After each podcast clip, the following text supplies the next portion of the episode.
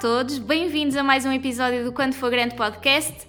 Estamos aqui hoje com a Silvia Duarte, Chief Happiness Officer da DOT, do maior shopping online de Portugal. A Silvia tem aqui um percurso muito interessante, já esteve na área de design industrial e agora está na área dos recursos humanos, na parte de gestão de felicidade e de todo este departamento. Vamos conhecer então um bocadinho a Silvia e passo já aqui a palavra. Queres nos contar um bocadinho sobre ti? Olá, Catarina, e olá a todos os ouvintes. E bem-vinda. Muito obrigada, muito obrigada. É verdade, eu tenho um percurso diferente e, claro, que quero contar-vos um pouco a minha história e quem é que é a Sílvia. A Sílvia é uma menina que cresceu no campo, na quinta, que adora árvores, adora pássaros, adora bicharada e que agora está no, no Porto há quase cinco anos. Tu eras de onde? Tu, tu inicialmente vivias das ondas? Eu sou de Santarém, eu sou ribatejana. Ah, de Santarém, ok.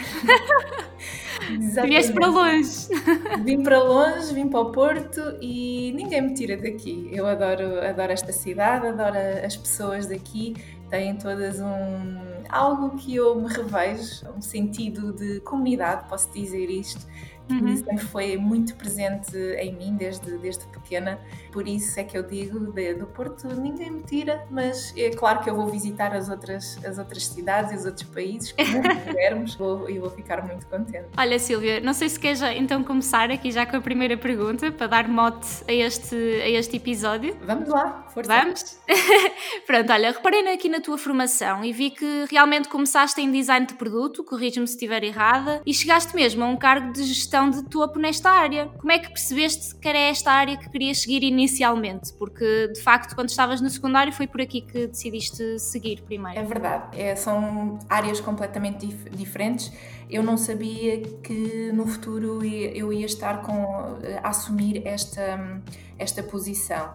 E para chegar aqui foi uma viagem, uma viagem que foi muito natural conectar os pontos para que me levassem aqui à gestão de pessoas. É verdade que eu comecei como designer numa empresa de iluminação, que parece que não, que não tem nada a ver com gestão de pessoas, mas eu diria que há pontos que, que, se ligam. Eu vou contar um pouco a história desde que comecei desse, dessa parte. Eu comecei nas áreas criativas, não é? Na área do uhum. design em que aprendi várias ferramentas como design thinking ou storytelling, por exemplo, e são metodologias que nos permitem olhar para processos, para olhar para como é que as pessoas interagem com naquela altura, como interagem passos, com, com, uhum. com objetos e, e, o foco era sempre as pessoas, como é que poderemos tornar uma coisa apelativa para, para outra pessoa. Oh, Silvia, tenho aqui só uma pergunta, que é, mas neste caso em específico, na altura, quando, quando eras ainda muito novinha,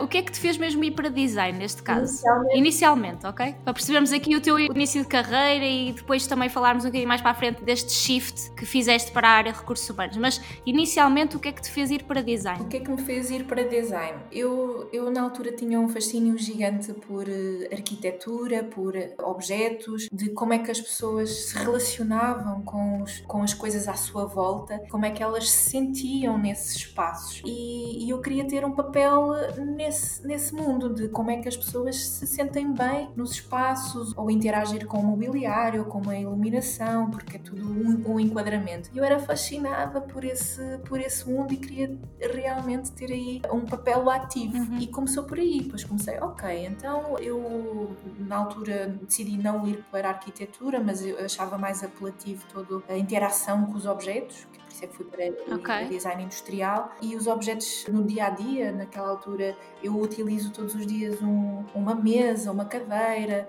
ou um candeeiro, ou um mobiliário e depois temos que pensar em toda o enquadramento, onde é que ele vai estar, qual é que é o espaço e como é que uma pessoa se sente bem, qual é os sentimentos que despoltam e as emoções que despoltam quando estamos a interagir com, essas, com, com esses objetos.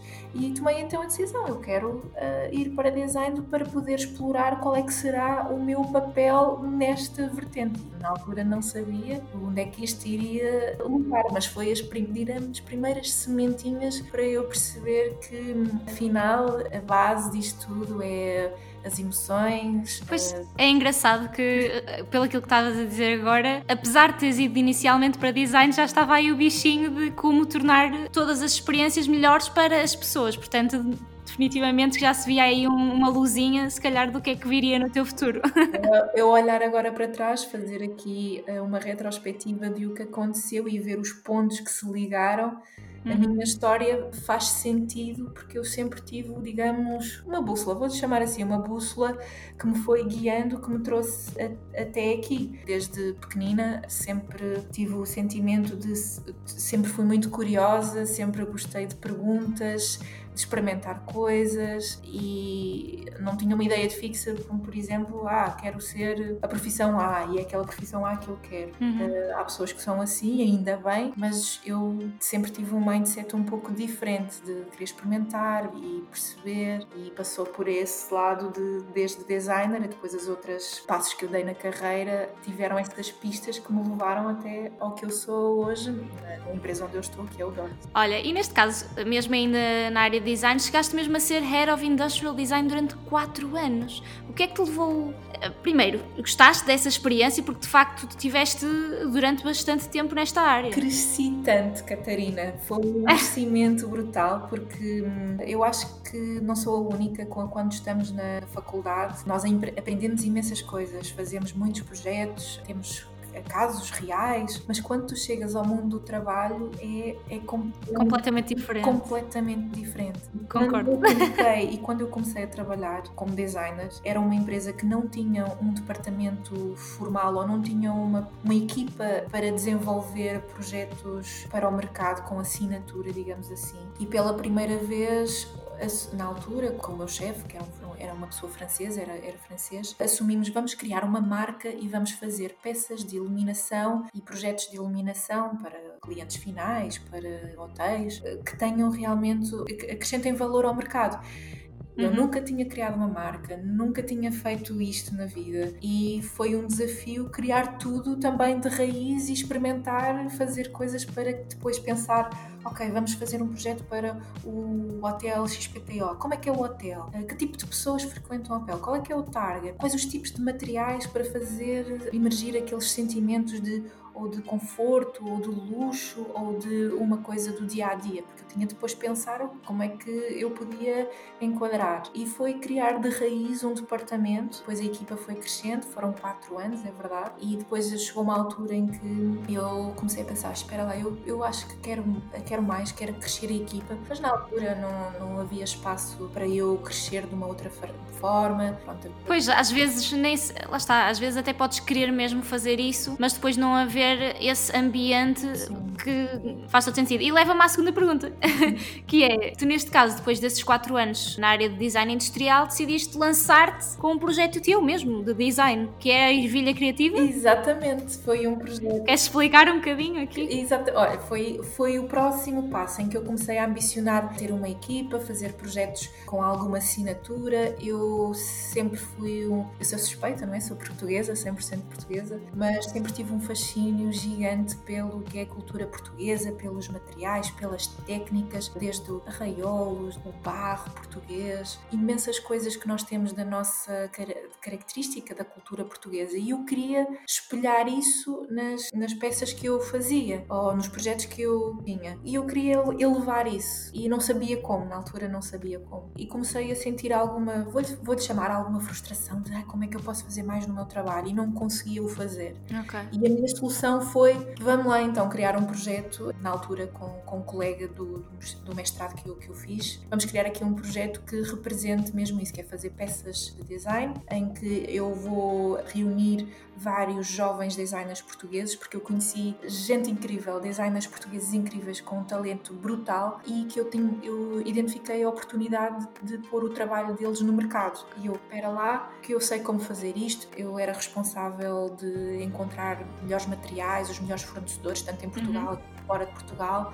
Eu compreendo o que é que é fazer projeto, gerir este tipo de projeto e ainda mais, eu tenho aqui uma rede de designers incríveis que conseguem pôr ideias sublimes no papel e depois, claro, fazer pôr estes projetos em 3D, digamos assim, fazê-los crescer. E eu encontrei aqui uma oportunidade, comecei a apaixonar-me e comecei a perceber que o meu caminho enquanto Head of Design de, daquela empresa já não fazia tanto sentido, mas sim transformar-me numa outra coisa que era gerir negócio, criar aqui uma marca que representasse isso mesmo, que era fazer peças na área da decoração, assinadas por jovens designers portugueses. Uhum. Ah, portanto, eram sempre com parcerias, sempre em parceria. Exatamente. Eu fazia okay. a gestão dos designers, ou fazia, já fazia alguma gestão de pessoas e de projetos e depois, claro, tratava toda a parte de, de negócio. Exato. E, e, isto foi já um. Quase que uma preparação, não é? Para. Preparação para os próximos passos, em que eu comecei a falar com imensos designers, comecei a perceber que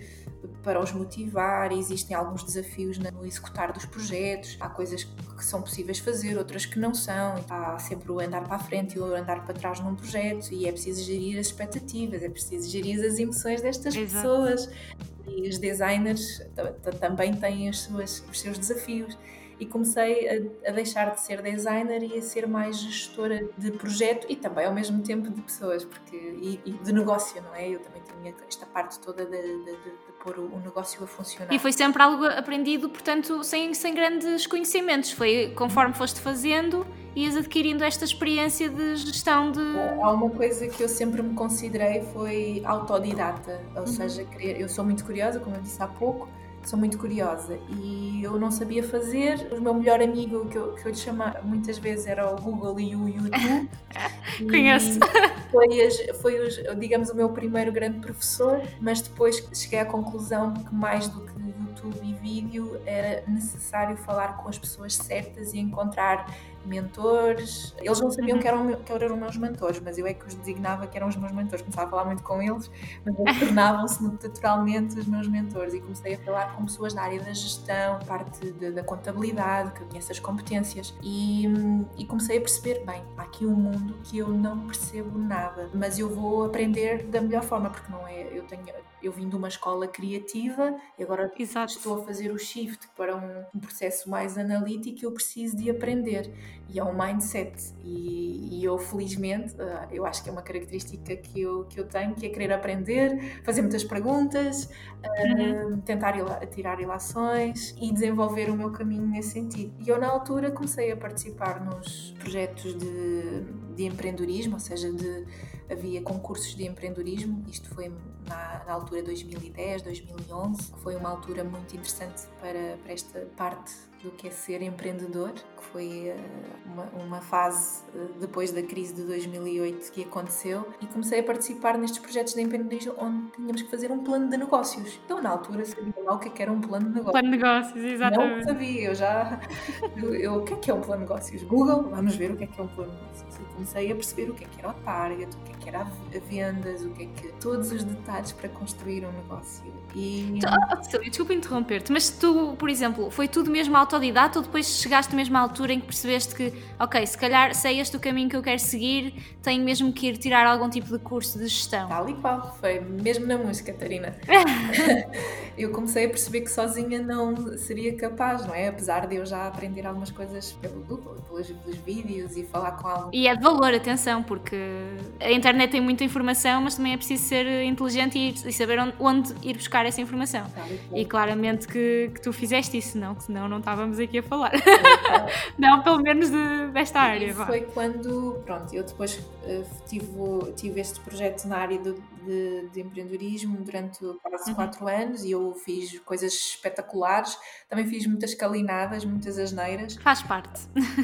acho que faz parte, que foi uma aprendizagem. Adorei fazer essas as asneiras todas porque eu aprendi. E tomei uma decisão. É, eu tenho que colmatar aqui as minhas skills de gestão e de contabilidade e de gestão do negócio e como é que eu vou fazer. E eu cheguei à conclusão que fazer um MBA seria a melhor via, porque é um vindo de uma área criativa, passando parte do empreendedorismo autodidata uhum. e levou-me a isto, levou-me a esta parte de, criar, de ir para um MBA para ainda mais afinar aqui algumas competências e foi quando eu vim de malas e bagagens para o Porto fazer o MBA e eh, onde eu afinei aqui mais competências na área, nas áreas analíticas, nas áreas da gestão, comecei a, olhar, a olhar com as minhas lentes criativas, comecei pus mais pus mais um filtro de analítica do que é que poderia ser e fazer uma retrospectiva do meu percurso até ao momento de, de fazer este MBA aqui no Porto. Sabes que eu revejo muito no teu percurso, porque eu também comecei na área criativa e depois é que saltei aqui para a parte mais analítica, então reve, lá está, revejo-me completamente e percebo essa jornada que tiveste porque estou a passar também por isso agora. Ó Silvia, depois destes quase nove anos na área de design, já incluindo aqui também o teu projeto pessoal da, da Ervilha Criativa, abraçaste o desafio na Porto Business School de Learning Manager talvez o ponto onde começaste a fazer este shift na tua carreira lá está para uma vertente mais de gestão. O que é que te levou? Quer dizer, eu acho que até já chegámos aqui um bocado o que é que te levou a esta mudança, não é? Mas, por exemplo, este desafio surgiu depois de teres feito o MBA, que também suponho que tenha sido feito aqui na PBS? Foi exatamente na Porto Business School e foi durante o MBA nós chegamos, há, uma, há uma fase em que nós temos que fazer uh, projeto para finalizar o, o curso. E eu tinha várias opções, algumas empresas grande nome e uh, havia uma oportunidade de eu desenvolver projeto na, na própria Porto Business School, num, no departamento específico de soluções à medida, ou seja, de conteúdos de formação para uh, empresas, que é, que é, a área custom, como eles costumam uh, chamar. E, e, este desafio era desenvolver, era criar a estratégia três anos para o departamento de soluções à medida do, do, do, da Porto Business School. E a área trabalha temas que são completamente fora da caixa, que é a aprendizagem no adulto, como é que nós podemos crescer, como é que podemos fazer aqui as competências de, de uma pessoa desenvolverem-se e, e, eu pensar como é que eu posso então dar o meu contributo aqui a um departamento que quer crescer e que quer fazer diferente. Eu sou uma designer ah, que já passou pelo empreendedorismo, agora tenho um MBA que estava a correr lindamente e por isso é que também me fizeram esse desafio, esse convite para, para estar a fazer esse projeto. E eu, bem, eu acho que vamos lá, vamos lá, porque isto tem temas que são, que são muito queridos. E pronto, e fiz então um projeto para finalizar o MBA na Porto Business School e depois gostaram do trabalho e continuei como membro da equipa como Learning Manager em que apliquei algumas coisas que eu já trabalhava como processos de design thinking aplicados à aprendizagem, utilizar o storytelling para fazer um boost ali às, às vendas e contar bem a história de como é que vendemos um programa de formação, como é que nós podíamos medir o impacto de, da aprendizagem no adulto e como é que nós podemos utilizar temáticas. Agora vou, vou chamar aqui um, uma temática que eu sou super apaixonada, que é as neurociências. Como é que, como é que o cérebro funciona para reter informação para que depois realmente o, o, indivíduo, a pessoa, o ser humano consiga ser mais e melhor e tenha uma performance ainda melhor e quem sabe contribuir para o seu percurso da, da felicidade, que na altura eu ainda não sabia o que é que, que, é que queria. Mas isto são todas as sementinhas para Exato. o a, a seguir. E eu fico fascinada, claro. Sabes uma coisa que eu acho engraçada? É que tu, apesar das pessoas, se calhar, inicialmente olharem para o teu início como designer e depois começarem a ver a ver-te entrar aqui numa área de, da educação também e, e da gestão de recursos humanos, se calhar pensam, foi que não tem nada a ver. Mas agora, conforme vais contando a tua história, começamos a perceber que de facto tem tudo a ver. Na minha opinião, está sempre tudo interligado. E tu aqui aplicaste a tua área de design à parte da aprendizagem. Portanto, começaste aqui a fazer um shift de, uma, de uma skill que tu tinhas para outra área e que trouxe imenso valor. Foi só aqui também um, um à parte que acho que faz todo sentido. Ou seja, apesar de ser, ser uma área diferente, acabou por te complementar e se calhar trazer aqui umas mais-valias que se calhar outras pessoas não tinham, comparado contigo, por exemplo. Olha uma coisa, Silvia, quais é que achas eh, relativamente ainda a esta passagem, portanto, esta tua transição de uma área criativa para algo mais analítico, o que é que tu achas, quais é que achas que foram as tuas maiores dificuldades? Olha, Mudar cabeças, mudar mindset é um desafio brutal. Vou falar assim num, termos genéricos. E ter um pensamento criativo ou um pensamento analítico é isso, é um mindset. E mudar o meu mindset de um para o outro é um, realmente um desafio. É, eu fui treinada como um ser criativo, olhar para as coisas de uma certa maneira. E agora, ter possibilidade de treinar o meu cérebro para ser mais analítico, há adaptação, não é? é há aqui este período para irmos treinando aqui a parte mais analítica. Mas eu adoro desafios e eu acredito, e como eu te falei nas neurociências, uhum. eu acredito que nós podemos evoluir no nosso cérebro. E isso chama-se neuroplasticidade, que o nosso cérebro evolui. E quanto mais treinas o, o, teu cérebro a ser mais analítico ou ser mais criativo, que há pessoas que têm um pensamento mais analítico e que se calhar precisam treinar ser um pouco mais um pouco mais criativas. E esta plasticidade fascina-me e eu eu acho que tenho uma curiosidade imensa, ajuda-me a treinar ainda mais esta parte analítica e este shift de, de, de, de duas coisas completamente diferentes realmente revelou-se um, um, desafio, mas vejo isso com olhos positivos porque eu, é, como, é um treino, é um treino, é um treino, é olhar com novas lentes, é,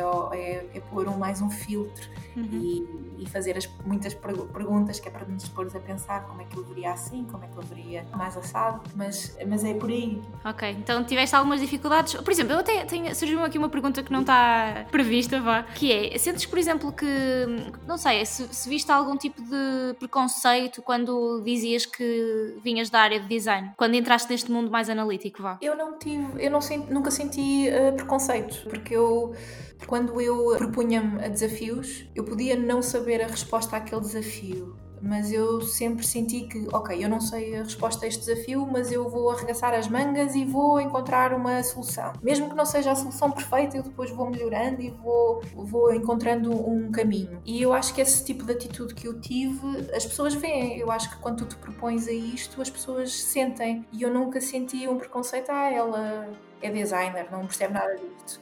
Nunca senti uhum. isso, Catarina, porque eu acho que foi o meu, a minha, o meu, a maneira de me expor e de, ok, eu tenho esta experiência, mas eu vou-me propor a resolver este desafio, não sei bem a resposta, mas dá-me um tempo que eu já, já vou voltar com uma proposta de, de um caminho. E acho que este foi uma maneira de de nunca sentir eh, esse preconceito. Ainda bem, mas e acho super interessante o que acabaste de dizer. Olha, para fazer aqui um pequeno resumo do que falamos até agora, então começaste em design, depois entraste eventualmente na área da gestão e agora estás no mundo dos recursos humanos, que envolve também gestão, mas também já lá vamos. És atualmente Chief Happiness Officer da DOT, o maior shopping online de Portugal, e tenho mesmo que perguntar como é que isto se deu? Portanto, esta paixão, já, já fomos percebendo que foste, tinhas aqui algumas sementinhas em algumas coisas que foste fazendo durante a tua vida, mas como é que se desenvolveu ao ponto de assumires um cargo já de liderança, que é, portanto, é quase como se fosse um diretor de recursos humanos, certo? Então falta aqui uma peça fundamental para ligar estes dois, dois lados, que foi, enquanto eu estava na Porto Business School, nasceu um projeto que na altura era o Reactor, que era um centro de inovação, que era uh, liderado pela Porto Business School e tinha dois parceiros fundamentais, um era a, a Leonesa, que é um, é um uhum. espaço onde há, tem muitas empresas, e, e também a Bright Pixel, que pertence à Sonai de parte de investimento. Estes três decidiram fazer aqui um centro de inovação e era necessário alguém desenvolver isto. E eu tive, tive presente desde, desde, o, desde o momento zero deste projeto, do Reactor, uhum. em que era um espaço em que dava apoio a empreendedores a desenvolverem o seu projeto. E o desafio surgiu porque eu, de alguma forma, já estava a fazer umas coisas diferentes na Porto Business School, na, enquanto Learning Manager, e depois comecei a dividir o meu tempo entre uh, fazer projetos de consultoria de formação e a dividir o meu tempo em criar este tipo de em criar este este projeto em específico. E, e passava por criar a, estratégia como é que ia se fazer a gestão desta comunidade como é que nós iríamos pôr o, o, o projeto de uma forma sustentável. E chegou ao momento de temos que tornar isto realidade e é preciso alguém on, no, on site, no, no local a gerir todo o, o, o projeto.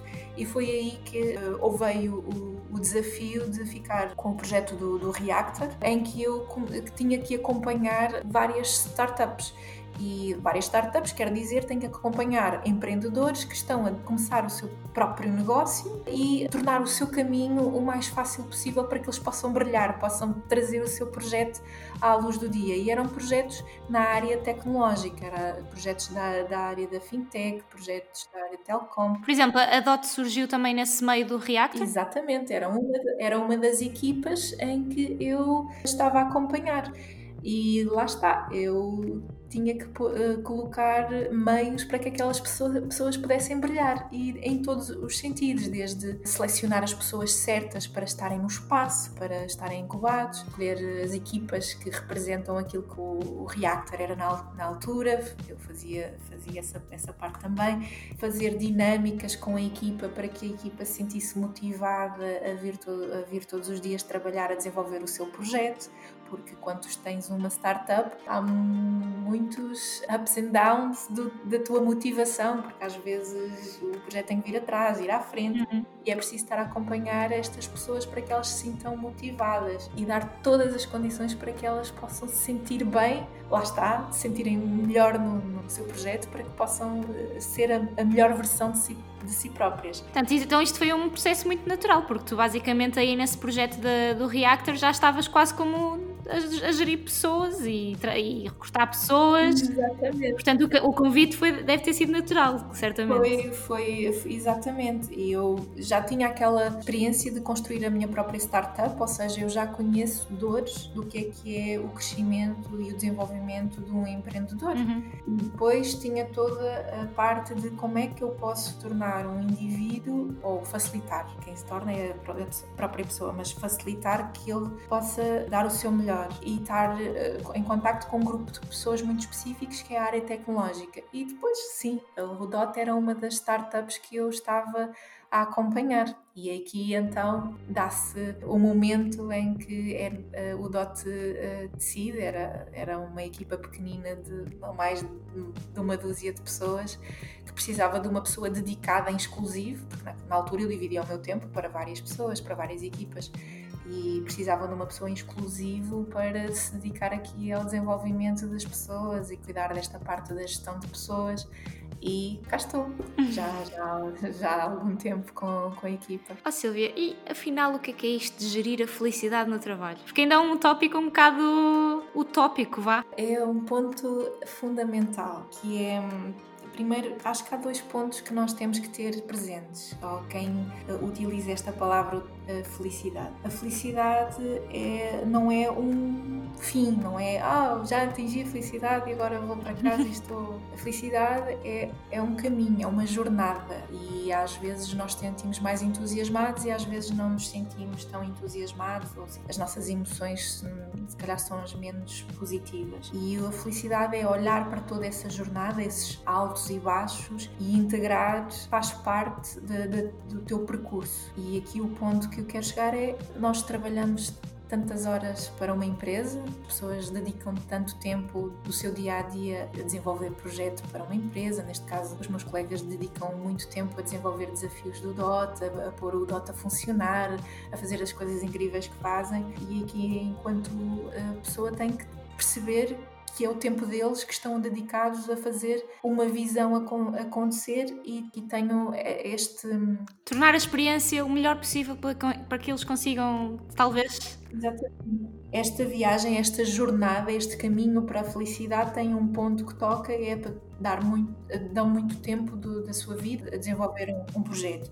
E lá está, a felicidade é uma jornada, é um perceber do meu caminho e eu tenho que ter entendimento disso. E também a felicidade passa, no meu, no meu entendimento, passa. A felicidade é, é relações que tu tens, são as relações que tu tens com as outras uhum. pessoas. As relações tu crias muito com, quando estás a desenvolver projetos e este tempo que eu falei anteriormente, passas muito tempo com, com estas pessoas e tens que facilitar aqui que as relações sejam da, que corram da melhor forma porque isto vai contribuir para a tua jornada de descobrir o que é que é felicidade Exato. para ti. E, e, o meu dever é ter esse entendimento e criar bases para que a pessoa se possa descobrir e criar as melhores relações e, e dar o melhor para criar esta jornada enquanto está connosco a desenvolver esta visão de criar o maior shopping online uh, de, de, Portugal. E este é o meu entendimento sobre a, felicidade. Eu não sou nenhuma expert de felicidade, mas o meu entendimento é é uma viagem e eu tenho que dar, ser uma adjuvante deste, desta jornada, deste caminho e as relações. Como é que eu posso facilitar ou criar mecanismos para facilitar as relações da minha colega de equipa, com o seu manager ou com o CEO ou com os outros membros de, de equipa? Porque quando eu estou bem comigo própria, é a primeira relação que tu tens que olhar, é relacionar-se contigo própria ou próprio, e depois as relações que eu tenho com, com os outros. Então, acho que estes, estes pontinhos, eu disse que eram dois, mas acho que. Disseste mais. Agora são aqui, vou, vou, vou, só fechar que é três pontos fundamentais, que é, é uma viagem, a felicidade é, é, é, são as relações, e as relações é contigo próprio, que é outro ponto, e com, com os outros. Ok. E hum, temos que falar aqui também de outra coisa, porque isto ainda é uma área, lá está, gestão de felicidade, cultura. Eu tenho, já, já falei mesmo isto com o Carlos no, da InfraSpeak, que é People and Culture Manager da InfraSpeak, no outro dia, e, e até gostava de colocar a mesma pergunta também, até para comparar um bocado aqui as visões, que é eh, cada vez mais investe-se em felicidade no trabalho, cultura, para lá está, proporcionar aqui o ambiente perfeito para as pessoas conseguirem performar da melhor forma. Então, quais é que são os KPIs que tu tens para saber com certeza, primeiro que uma pessoa é feliz naquilo que faz e depois como é que tu sabes que certa atividade teve impacto na performance de um colaborador? Não sei se já tens ou não. Então vamos lá. uh, o trabalho que eu estou aqui a desenvolver está a ser feito desde raiz. O DOT tem ano e meio, tem, ainda não tem dois anos de vida e um, uma das minhas uh, funções é criar o departamento de gestão de pessoas desde, desde a raiz. E isto significa que eu tenho que fazer as bases para que o departamento de gestão de pessoas aconteça. E estamos a criar caminho para que nós tenhamos KPI, KPIs para poder medir uh, uh, se estamos a fazer um, um, trabalho bem feito nestes temas. Os KPIs que posso falar são aqueles que muitas empresas já têm, desde o nível da satisfação dos nossos colegas, mas mas eu vou ser muito honesta, quando eu sinto que o trabalho está a ser, a ser bem feito, claro que os números dos KPIs são muito, muito importantes, então são ótimos indicadores para fazer o teu roadmap de atividades e de melhorias e de novas iniciativas, mas o que é o, aquilo que me faz saltar da cama todos os dias é quando tens um colega que é capaz de falar para ti ou para o seu manager aquilo que o afeta, aquilo que não está bem e tem a coragem de o fazer. E quando tu tens e quando tu sentes que isso é genuíno, que essa conversa é genuína, isso é realmente um bom indicador que é eu estou aqui com um grupo de pessoas que é completamente transparente, é completamente genuína e fala com, com o seu chefe, aqui não há chefes, mas fala com o seu, com o seu manager e, ou fala comigo. E é transparente porque diz que precisa de ajuda ou diz que precisa de algumas ferramentas extra ou processos extra para ser, ser melhor. E, é, e, e sentes que, que a pessoa está aberta, está a ser genuína. Isso é o melhor indicador. Eu sei que é assim um bocadinho. Não, eu concordo contigo, porque eh, não sei se és da minha opinião, mas, por exemplo, para mim, a gestão da felicidade no trabalho e também a cultura é muito difícil de medir em KPIs e se calhar as pessoas querem colocar um KPI quantitativo, só que é muito difícil. Eu acho que aqui até são KPIs, se calhar, qualitativos, porque lá está, por exemplo, aquilo que tu acabaste de escrever, não consegues colocar isso num número, consegues avaliar na pessoa que de facto aquela pessoa se consegue abrir dentro do trabalho e isso até numa cultura um bocadinho mais. uma cultura que não, que não, há, que não dá essa abertura. Agora nem sei como me explicar, honestamente. Tu vais, vais dizer: olha, tenho uma empresa que tem escorregas, bolinhas, balões, tem um excelente salário, mas depois tu sentes um momento de tensão, sentes um momento que tens algum problema e não tens a coragem ou não é cultivado o mindset de eu vou falar com o meu, com o meu colega e vou-lhe expor. E aquilo que eu te disse há pouco, que é o que é, que é a felicidade? A felicidade passa pelas relações que tu tens com os outros, Exato. contigo próprio e tens com, com os outros. E, e se tu sentes-te bem, sentes-te com coragem, sentes espaço em que tens esse, esse sentimento que eu posso aqui, posso, estou num ambiente seguro. Uhum eu acho que isto tem muito mais impacto do, das relações que tu constróis com, com, com, com os teus colegas. Teres balões e, e bolinhas. Não, eu não estou a dizer que não seja importante, mas se eu tivesse que escolher entre ter uma boa relação com a minha pessoa que trabalha comigo, sendo ela minha colega, ou seja, meu superior ou, ou meu CEO, se eu tenho coragem de falar com o meu CEO e dizer, olha, isto está tudo mal.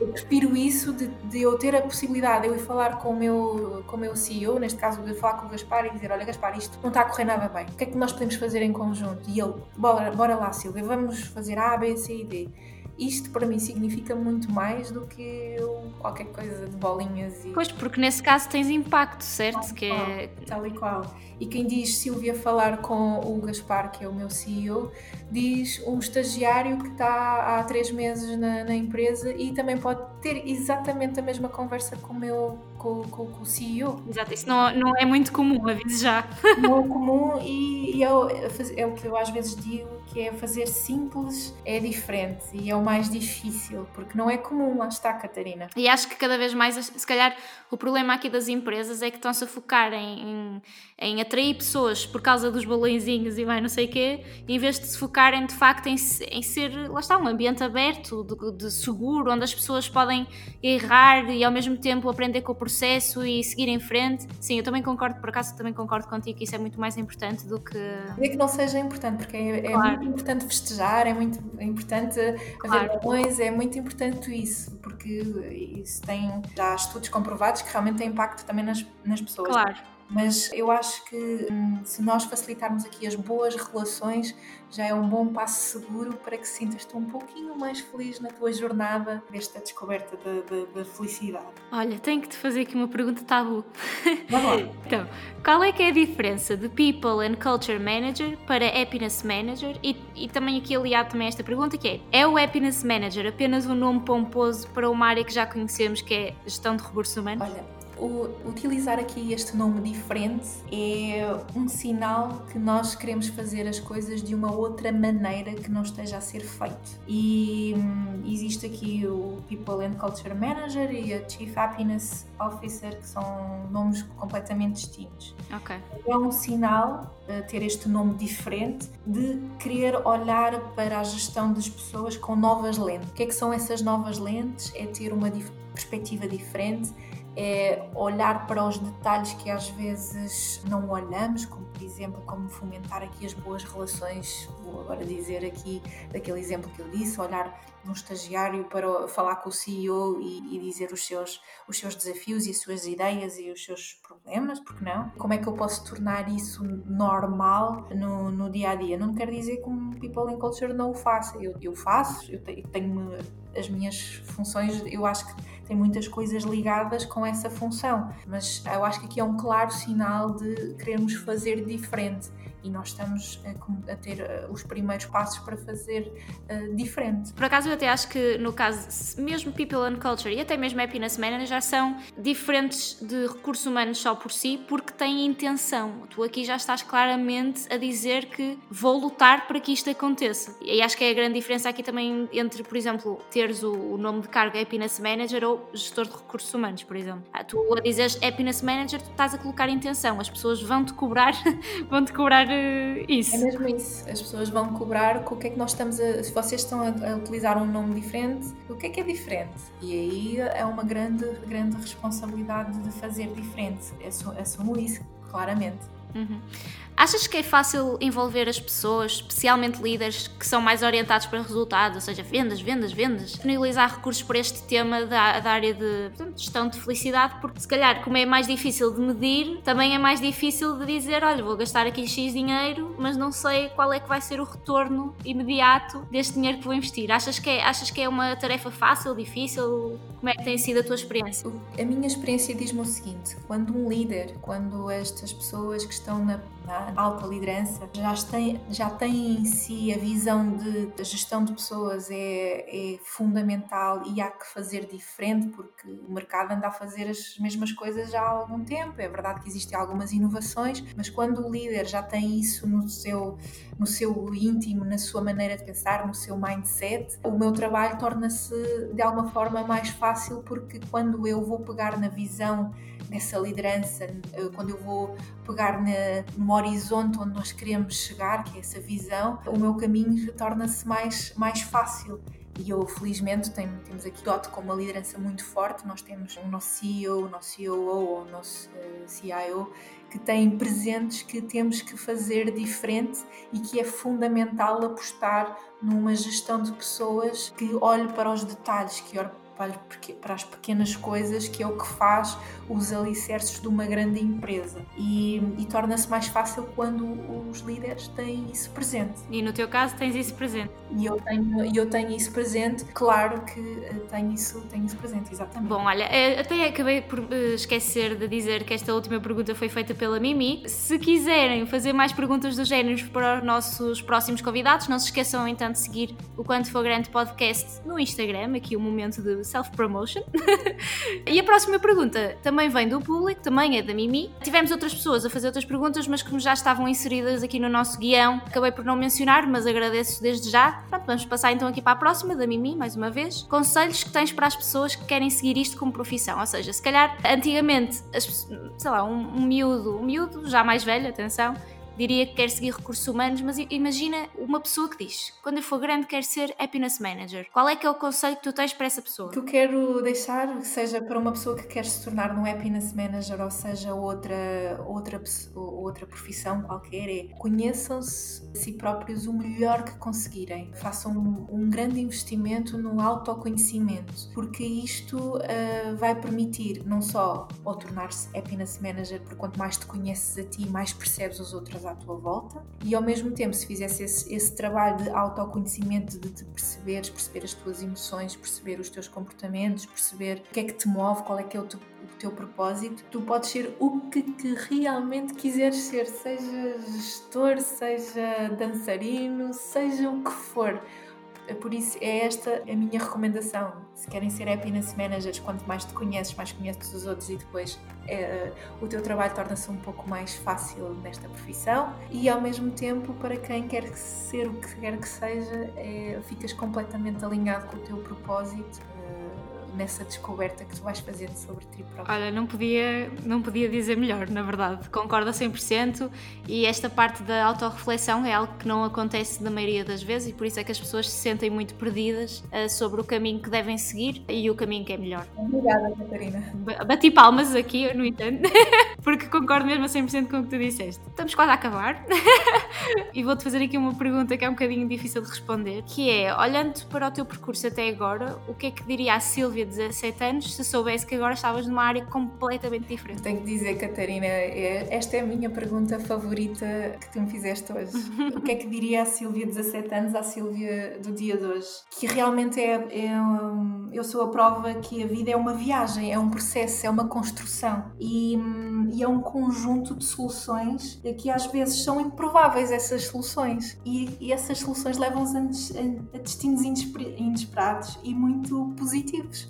E eu sou a prova viva disso. E se a Silvia visse a Silvia hoje, dizia: realmente tu és a prova que realmente eh, é uma viagem, é um processo, é uma evolução, é um conjunto de soluções. E, e acho, que, acho que isso é o que a Silvia de 17 anos diria, que eu sou a prova disso. eu já nem sei muito bem o que dizer porque eu estou 100% de acordo contigo, meu Deus.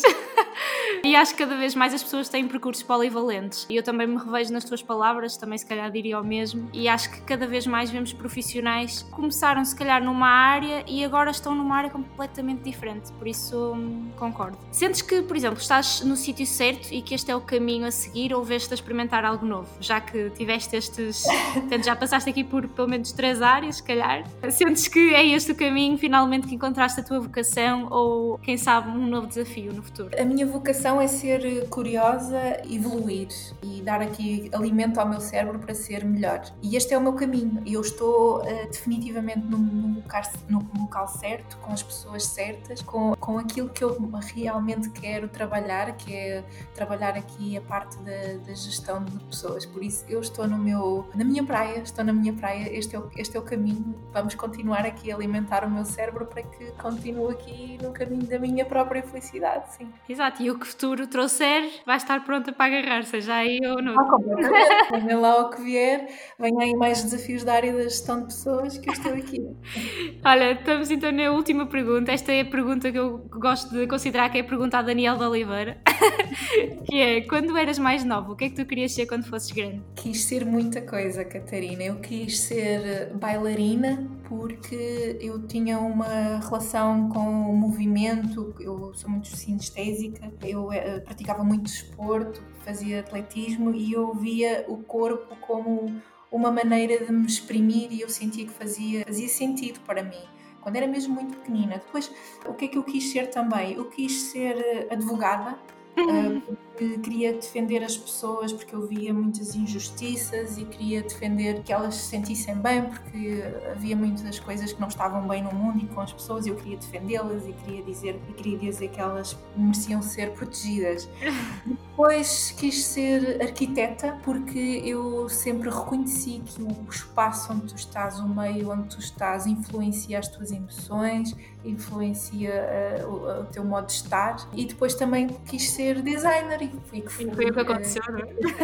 Foi a explicação toda que eu te contei no início. Eu quis ser muitas coisas e é mesmo isso. Não quer dizer tudo, tudo aquilo que tu acreditas, não tens. É a minha visão para que ser só uma coisa que podes ser muito, múltiplas coisas e podes conectar os dotes, podes hum. conectar os pontos e utilizar aquilo que aprendizaste numa experiência e utilizaste noutra experiência e podes ser o que tu quiseres. É, é o meu ponto de vista e foi o que eu quis ser, quis ser pequenina, quis ser muitas coisas. Bem, olha, Silvia, uh, gostei muito de falar contigo mesmo. Não conhecia, para, já agora também para dar aqui um bocadinho de contexto às pessoas, eu não conhecia a Silvia. Na verdade, quem escolheu a Silvia, ou pelo menos o tema, foram vocês. Foram vocês que disseram que queriam ter aqui um Happiness Manager e eu trouxe-vos o melhor Happiness Manager que eu pude encontrar. Obrigada, Catarina, obrigada a todos aí que estão a ouvir pela vossa, vossa escolha, porque é, é fundamental que eu seja, não, não diria que sou a melhor, mas que hajam mais happiness managers por aí, que as empresas cada vez mais tenham atenção a isto e que hum, eu possa conversar com muitos mais happiness managers melhores que eu, que eu não vou ser a primeira e espero bem não ser a última. Acho que é uma ótima mensagem que deixas aqui para o final. E é isto, olha, Silvia, muito obrigada mais uma vez. Não sei se foi a primeira experiência da Silvia em podcast. Foi. Ah, o que, é, que, o que é que achaste? Foi uma conversa interessante, Catarina. Sabes que as pessoas adoram falar sobre si próprias e eu estou aqui a falar sobre mim, a contar um pouco da minha viagem e fazer uma retrospectiva e os teus comentários sobre o meu percurso fizeram pensar. É uma coisa que eu levo daqui que é eu pensar o meu percurso, fazer aqui a minha retrospectiva e que eu guardo com muito carinho esta conversa contigo. Olha, muito obrigada. Bem, pessoal, ficamos por aqui. Vemo-nos no próximo intervalo. Ai, no próximo intervalo. já estou a levar para isto. Já quero ser na televisão, não, não é? Bem, ficamos por aqui e vemos no próximo episódio. Até lá, beijo! Um beijo!